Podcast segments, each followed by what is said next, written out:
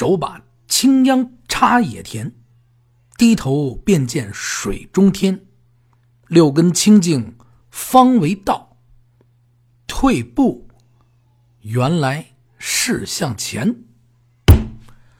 一首定场诗，又开始咱们今天的故事啊！大话北京，还是那句老话啊，您沏上一杯烟烟的啊茉莉花茶，找地儿滋滋润润的一坐，倍儿舒服。您听我给您品北京，品啊，逗品。今天给大家讲的呢，什么门呢？阜成门。阜成门外梅花香，嘿，您听着啊，多美多香。今儿我给您讲讲阜成门。这北京啊，内九城之中，位于京西啊的这个阜成门，以啊这梅呀而驰名。来自京西啊，这个门头沟，门头沟那边有产煤呀，石景山过来就门头沟啊，产煤。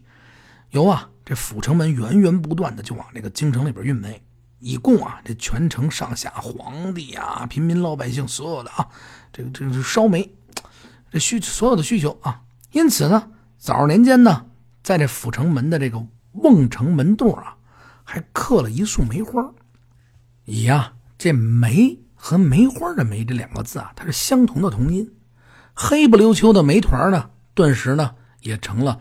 白如瑞雪、人见人爱的梅花，这阜成门的梅花啊，就是京城九门啊景致之一，就是这么。因为啊，借着音儿了。说起来，这束梅花的由来呢，还有一个故事。这到底是什么故事呢？您啊，就甭听我讲了，开个玩笑啊。您啊，听我慢慢的跟您说。这煤车呀，每天从这阜成门啊就进京。上面这些煤呢，也各自早有了买主。这些买主呢，里边啊还有最难缠的。您说了，这这买主里边怎么还有最难缠的？有买做什么买卖没有最难缠的呀，是吧？这最难缠的是哪儿呢？他叫，宫里的太监。你想啊，这太监也不是什么好活这太监他有这权力的欲望，是不是？他还没法当官，他这辈子，他又是一男的。他还没法是不是？你这心里边你就想他有多扭曲吧。你说大官大点的官啊，你要说你是宫里小太监，随便就欺负你。你大太监呢，可能官子就这做大官的啊，还给你一面。公公好啊，这这不然谁搭理你啊？你想想，他们肯定啊，你只要不红，你在这宫里边，你日子肯定难过。皇宫之中呢，专门有一类太监呢。他是干嘛使的？他就是负责啊，运煤烧火。这宫中有什么热火呀、柴炭处啊、烧坑处啊，都是由这些太监平时打理。这些太监干的呢，也都是啊粗活。在这整个皇宫的所有太监里边，我您听听刚才他们干的这活也啊，奠定了他们最为 最低的这种档位啊。再往下去呢？也就是那些扫地的呀、看守皇宫的这个太监了，所以来说呢，就其他的这些人啊，都耀武扬威；其他的这些太监啊，那吃香的喝辣的，是不是？哎呦，娘娘，今儿咱吃点什么？是不是？啊，都都都都都都这，一到他们这儿呢，哎，就得啊，做牛做马，你得干活。所以来说呢，这些这个负责煤的这些太监呢。这格外的有眼气，就是势利眼，他得他得欺负点人，他不能谁都不欺负呀，是不是？他压抑了那么久，他们欺负谁呢？哎，就只能啊欺负这煤站的老板了。古时候这煤站的老板啊，和这山西的这些现在的这些山西这贩煤的老板也差不多，都是有钱人，地位呢确实也不高啊。你有钱，但是地位不高。对外说呢，你这这煤老板一出去啊，我承接的皇宫大内的煤炭，皇上都烧我们家煤炭，是不是？呵，你这那啊，挺起腰来，是不是？你看外边的人都怎么看的？似乎呢，你听起来这高大上的活儿，是不是？实际上啊，这些煤、这些炭，能你送到宫里边。皇上一把把这煤点起来以后，能烧成什么样？你你给皇帝，你你送煤，你得保证热量，保证好，对不对？但是呢，你送过去了，皇上是跟你对接，知道这谁给我送煤，但是这热不热，可是太监说了算，完全取决于太监。你不给人太监孝敬好了，这太监把这脸皮子一拉，回头这皇宫、这后宫、这宫里边啊，这火炉子啪叽就冷了，烧个半不落落的，外边烧完了，这这煤都快快凉了，再再端进去，能不冷吗？皇上一怒，是不是？这皇上这从被窝子里一出来啊，您想啊，呵，那么冷啊，再受点风，啪一怒。今儿这没谁送的，太监马上就就过来了。哎呦，这谁谁谁这谁谁谁的没？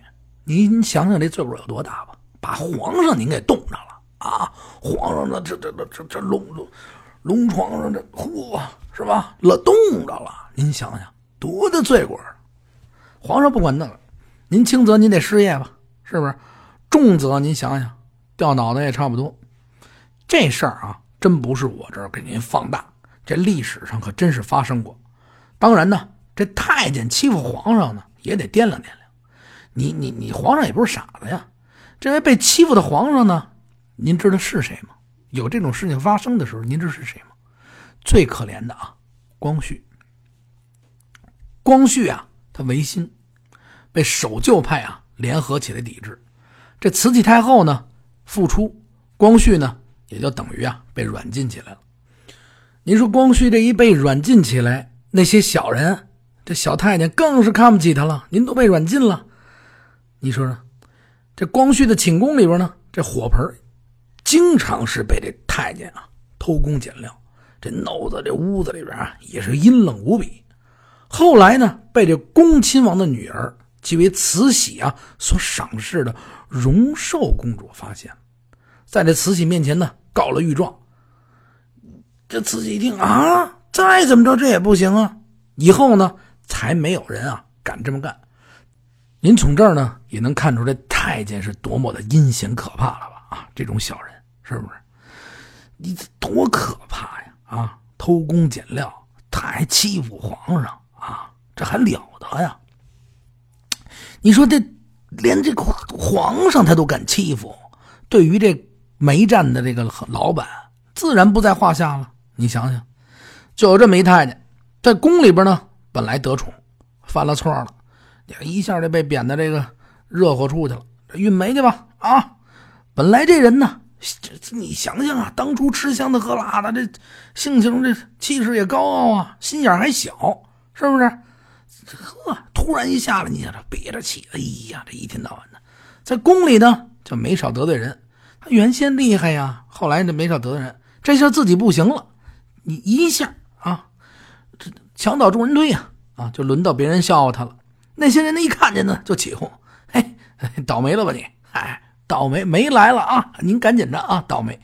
这一位呢，就堵着，哎呦，一天到晚的生气，捏鼻子打，各种打骂都行啊，就欺负他呗。自己呢，的确是倒霉，人家也没说错，得了，谁让自己背呢？他呢也呀倒霉也不敢，这已经倒霉成这样也不敢怎么着啊？拿别人，拿谁撒气？就拿这呀煤老板撒气。这煤老板一送，把腰一插，劈头盖脸急着骂：“你看见没啊？干的什么好事？这倒霉的差事，这什么煤呀？这是啊！”这煤老板一看被骂了，这煤老板还得靠他吃饭呢，也不敢睁眼。煤老板啊，他有一好处，他有什么？有钱。Money, money，有钱啊！这钱他肯定能使这鬼推磨呀。花点小钱一打听就知道怎么回事自己想想呢，也是。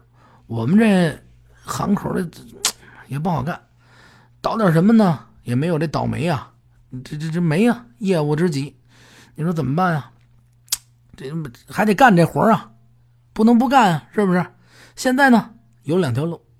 第一条路呢，当然是给这太监一笔啊，给他点钱，贿赂贿赂，花点钱看好使不好使啊？他是不是就以后不给使坏了呢？第二条路呢，也就是从根上解决这件事这这根上怎么解决这倒霉的问题呢？想来想去，你想啊，这倒霉和这倒霉这两个音同音啊，他是不是因为我倒腾这煤，他才倒霉呢？是不是？这可怎么办呢？突然呢，就这么一高人指点了一个办法。各位煤老板呢，一起出钱，就在这阜成门外啊，请这个描图的这个高手啊构图。高手呢，就是石刻的高手啊，就在这个门上啊刻了一束梅花。这束梅花的造价啊，哎呦，那时候可就嗨了，真的不跟你这不胡说八道，花多少钱不知道。刻成那天呢，正赶上一场瑞雪，雪中寒梅，栩栩如生，哎，漂亮啊！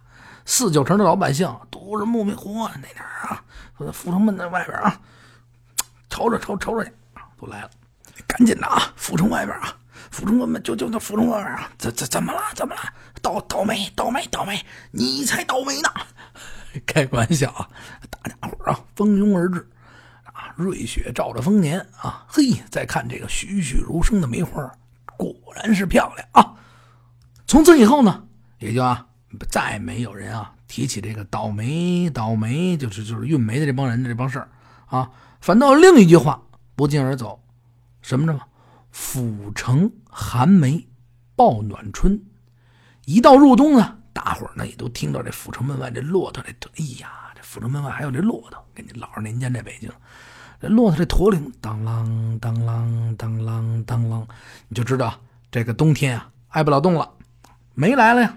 这一来呢，连带着这阜城门在皇宫大内啊，都名声大噪，还引来呢一段梨园的佳话呀。阜城门外也还有一个戏园子，这我得给你讲讲。它叫做什么？阜成园。这历史啊也是很久，规模不大，一直呢也是半死不活。可就在这阜城梅花出世以后啊，这梅花一刻上完了以后，不知道怎么着啊，您说说，真是巧了。这府城这园火了，据说当年呢，还有一位宫中的某位大人物啊，来看这阜成门的梅花的时候呢，偶然发现了这个戏园子，觉得呢这资历可以用一下啊，于是呢他就出了点钱，经过一番修缮啊，重新开张。这幕后是哪儿修的呢？他呀，正是这升平署。升平署是个什么衙门呢？升平署啊，它原来叫做南署，建立于呢康熙年间，是这样清朝的这个管理什么呀？管理这个演戏呀这些事务的专门机构。本来呢仅限于太监内部。这清朝道光皇帝啊，特别也是节俭，不爱听戏。节俭呢，他也不想花这钱，那怎么办呢？每逢这过年过节呀，这太监啊自己扮上。就穿上这宫里边剩下那点旧衣服，噼里啪啦自己扮上，就就唱去。这衣服呢，时间也长了，来回来去老穿，那没有不置办新的呀。这太监一穿上，嚯，这破破烂烂的，真是破。呵，这家伙这后台一扮上啊，这一嚯，互相一看，嚯，这家伙出不去呀，这不是要饭的吗？啊，今儿您要了多少钱？哎，开个玩笑，这一向一上台，这跟要饭的没什么两样。穿的破，那你说咱也得上台演去呀。啪叽啊！这鼓一打起来，当枪台擂台枪台擂台枪台，这哈太监们穿着破破烂烂的衣服啊，嚯，吊着灰啊，就咔就上台了啊！给俩子儿吧，开个玩笑啊，开个玩笑。这大臣们呢，这这这也不爱听，这一去这这砰砰听了啊，这去了那儿还得给俩钱啊，都一个一个就是要饭的，活生生要饭的啊！你瞧那衣服那破，这话呢？传来传去，传来传去呢，啊，这私本身大臣呢私底下就说，传到哪儿了呢？传到这个咸丰这皇帝这儿，和他爹的作风呢，他是截然不同啊。这黄咸丰皇帝呢，不但爱听戏，而且还是一大行家。这宫里面这些太监扮鬼叫，他压根儿啊也也不消停，要听他也就得听最好的。您想想，最好的戏在哪儿啊？他得下到民间。是不是？怎么办呢？就叫这升平署引进，你们啊得给我引进点好戏。所以这是这个这个这咸丰之后呢，那个唱戏的角角呢就被这升平署啊看中了，就这地儿啊。这一经过这引进进宫给皇上呢，太后这演出，哎呦，那真是比什么？你想想，你你这引到这皇上这，呵，这家伙，那你这荣誉是不是跟现在比，是不是？给皇上唱，是不是？肯定的。此类呢，给这宫里皇上唱戏的那个，还有一个别名，叫做什么？内廷的供奉。内廷的供奉呢，固然是啊，这无比的这个是不是高？那也不能摸摸脑门就一个，你随便摸呀啊！你说你是好，嗓子好，各方面都好，你是个角儿，那没唱过那也不行，是不是？那时候你也没有录音，你只能是啊，这当官的现场考核，随年，你你你必须得亲自去听去，是不是？这样呢，就每逢这个考核的时候啊，天下的名角啊都会云居在此。这咸丰年以后呢，这个升平署啊，这考啊，这个内廷供奉的考场呢，就在这阜成园里边，就这园里搭建了一个内廷的，就在这考，可想而知，你就想想当时这个有多火啊！当时的这些名角啊，各地的名角也都争先恐后的啊，也都得上在此地来献艺，多大的官啊！这这这不是说官啊，你多大的荣誉啊！给皇帝唱戏，你一下就火了，是不是？绝绝对的啊！你比所有的天皇巨星，你甭管你是谁啊，你必须得来，你一下就把业界给震了。从此以后呢，这阜成门这块啊，也给带动起来，也焕然一新。大伙儿一提起这阜成门，也根本就不是不再提那黑不溜秋的煤车了啊！这煤车这事翻篇了，一提就是园子啊，戏园子。哎，这从此以后这块呢，这一方水土呢。就有了此活这热闹起来了啊！当时这阜城门外呢，还有一个马家的茶馆，这家的兄弟啊，都爱听戏，特别爱听，又离这阜城门啊这么近，日积月累呢，这你想离得近啊，每天听都沉浸在这个艺术当中，这不能自拔了，天天生气，哎呀，这戏太好了，是不是？哎呦，今儿这听你哪一出啊，真不错。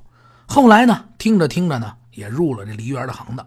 传下一个后代，大大有名。您知道是谁吗？您猜猜，他就是今天啊著名的京剧艺术大师，叫什么名呢？马连良马先生。马先生生于公元一九零一年，前一年的事儿呢，您知道是什么？八国联军进京，烧毁了阜成门，阜成园当中呢那些繁华盛景，得一下这些风景啊。云散没了，马先生呢也没赶上，但是有一位先生呢，他是赶上了。这位呢就是北京的土著，比这个马先生大几岁，而日后呢声名更盛。他是谁呢？您猜猜？对喽，就是梅兰芳梅先生。这梅兰芳和这阜成门的渊源，其实到而今啊，到现在为止啊，已经无法考证了。但是梅先生不但姓梅。生平呢，他也是最爱梅花，一手妙笔丹青，画的这梅花啊，也是栩栩如生。但是您说这梅先生和这阜成门这梅花有什么渊源？其实现在真的无法考证。也许就是这么巧，也许呢，有些事儿咱们真是不知道。今儿呢，给大家讲的这个阜成门，紧跟着呢。我给大家讲什么门呢？不成，下回我就给大家讲讲这个那个后门。开个玩笑啊，嗯，那个讲了这么半天了，咱们逗个乐没有后门啊，真的没有后门啊。这胡同里边原先我给大家讲个故事，这过去这北京啊，这胡同多，它没拆。这胡同里边呢，也都是啊，各种各样的四合院，它有穿堂院，有前门啊，后门。过去呢。这个人啊，就有的这个坏人啊，就是挺坏的，打个车到这个胡同里边了，这前门下车了，您等会儿啊，我回趟家去啊。司机师傅我没带钱，司机师傅就在这等啊等啊等啊等等，嚯，这家伙等一个多小时怎么还不出来呀？出来一大妈，哟，大妈，这这您这这院里边进去一人，您您认识吗？说叫什么？嗨，你这第第一百多个了啊，我们这院还一后门呢啊。走了，早穿堂门啊，早走了。这给您啊讲这么一个小故事啊，就是啊，乐呵乐呵。下回呢，我给大家接着咱们讲九门密室嘛。这九个门我都给大家讲到了，咱们一个门一个门一个门一个门，咱们慢慢来啊，直接就到时候就讲到后门。得嘞，感谢您啊，收听我们这个节目。我这节目呢，真的是特别特别的感谢所有的朋友的收听，我也特别特别感谢加我微信的朋友。我的微信号是八六八六四幺八，大家一搜索就可以加入。我特别喜欢听你们提出宝贵的意见，我也希望呢，老北京的朋友、老师、这些叔叔阿姨、哥哥姐姐，您如果有故事想跟我说，咱们一起聊北京，我真的特别愿意。我呢说的不好，真的特别特别的不好，但是呢，我在你们的陪伴之下，慢慢的成长，争取把所有的东西说到最好。我再在这里呢。再一次啊，谢谢所有的朋友收听，然后呢，这个大话北京的节目就一直一直说下去，两三天一更新，两三天一更新，保持这个节奏。